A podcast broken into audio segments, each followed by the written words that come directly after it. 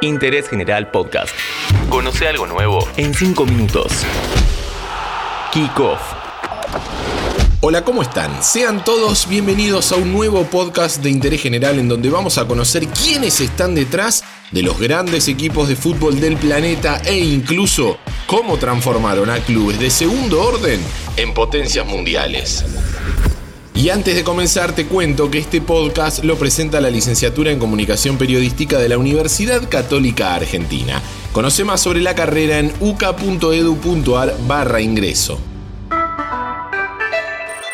Uno de los casos más emblemáticos es el del Manchester City. Los Citizen, como se lo conoce al club inglés, pertenecen al City Football Group, cuyo dueño es Mansur bin Zayed bin Sultan Al Nahyan. El Sheikh Mansur compró el club en el año 2008 por 250 millones de euros y hasta ese momento solo había ganado dos ligas en su historia y desde el año 1976 que no conseguía ningún título, además de jugar varias temporadas en segunda división. De 2008 a esta parte consiguió 14 títulos, entre ellos 4 ligas de Inglaterra.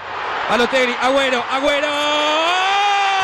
Manchester City campeón. Pero, ¿quién es Mansur? Es viceprimer ministro de los Emiratos Árabes, ministro de Asuntos Presidenciales y miembro de la familia real de Abu Dhabi. Posee una fortuna personal de 15 billones de libras, producto de múltiples participaciones en empresas petroleras, de medios de comunicación y de viajes espaciales. Es hermano del actual presidente de los Emiratos Árabes, Khalifa bin Zayed Al Nahyan, y tiene dos esposas y cuatro hijos. Allegados a él, aseguran que es de los pocos líderes del mundo que tiene línea directa con Barack Obama.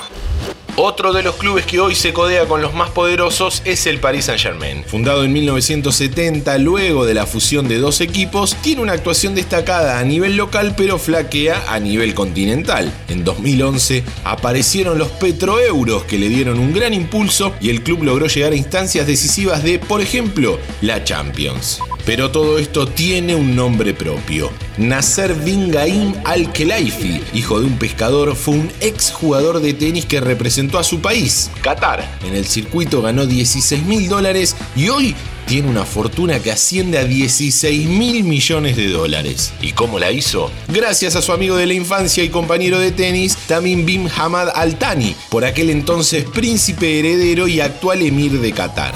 En 2005, la familia real decidió crear el Fondo Soberano de Inversión de Qatar, especializado en inversión local e internacional para gestionar los superávits generados por la industria del petróleo y gas natural que el gobierno estaba recibiendo. De ahí se desprende el Qatar Sport Investment, organización destinada a manejar el dinero que iba a utilizarse en proyectos deportivos de todo el mundo. Altani necesitaba a alguien cercano y de mucha confianza, y lo eligió al extenista, quien lo había acompañado durante toda su vida. Además de dueño y presidente del Paris Saint-Germain, también preside la Federación de Tenis de Qatar, es el vicepresidente de la Federación Asiática de Tenis y el dueño de la cadena televisiva Bein Sports, con presencia en Francia, España, Estados Unidos y con los derechos de todos los eventos deportivos para Medio Oriente y parte de África.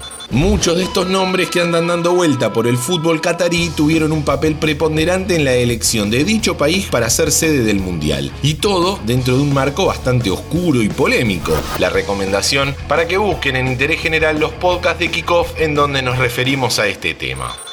En Italia, la Juventus pertenece desde 1923 a la familia Agnelli, quienes también son los propietarios de Fiat. En Alemania, Adidas, Audi y Allianz tienen cada uno un 8,33% de las acciones del Bayern Múnich. En España se da la particularidad que los dos clubes más importantes son de los socios. Tanto el Barcelona como el Real Madrid no pertenecen a ninguna sociedad anónima. Antes de conocer la recomendación de Kickoff, les recuerdo que este podcast lo está presentando la licenciatura en Comunicación Periodística de la Universidad Católica Argentina. Conoce más sobre la carrera en uca.edu.ar barra ingreso. En el canal de YouTube 0 a 0 pueden ver diferentes informes que hablan sobre la fortuna de los magnates más importantes del fútbol.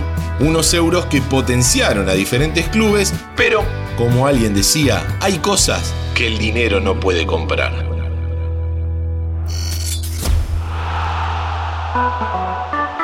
Interés General Podcast. Encontrarnos en Spotify, en Instagram y en interésgeneral.com.ar.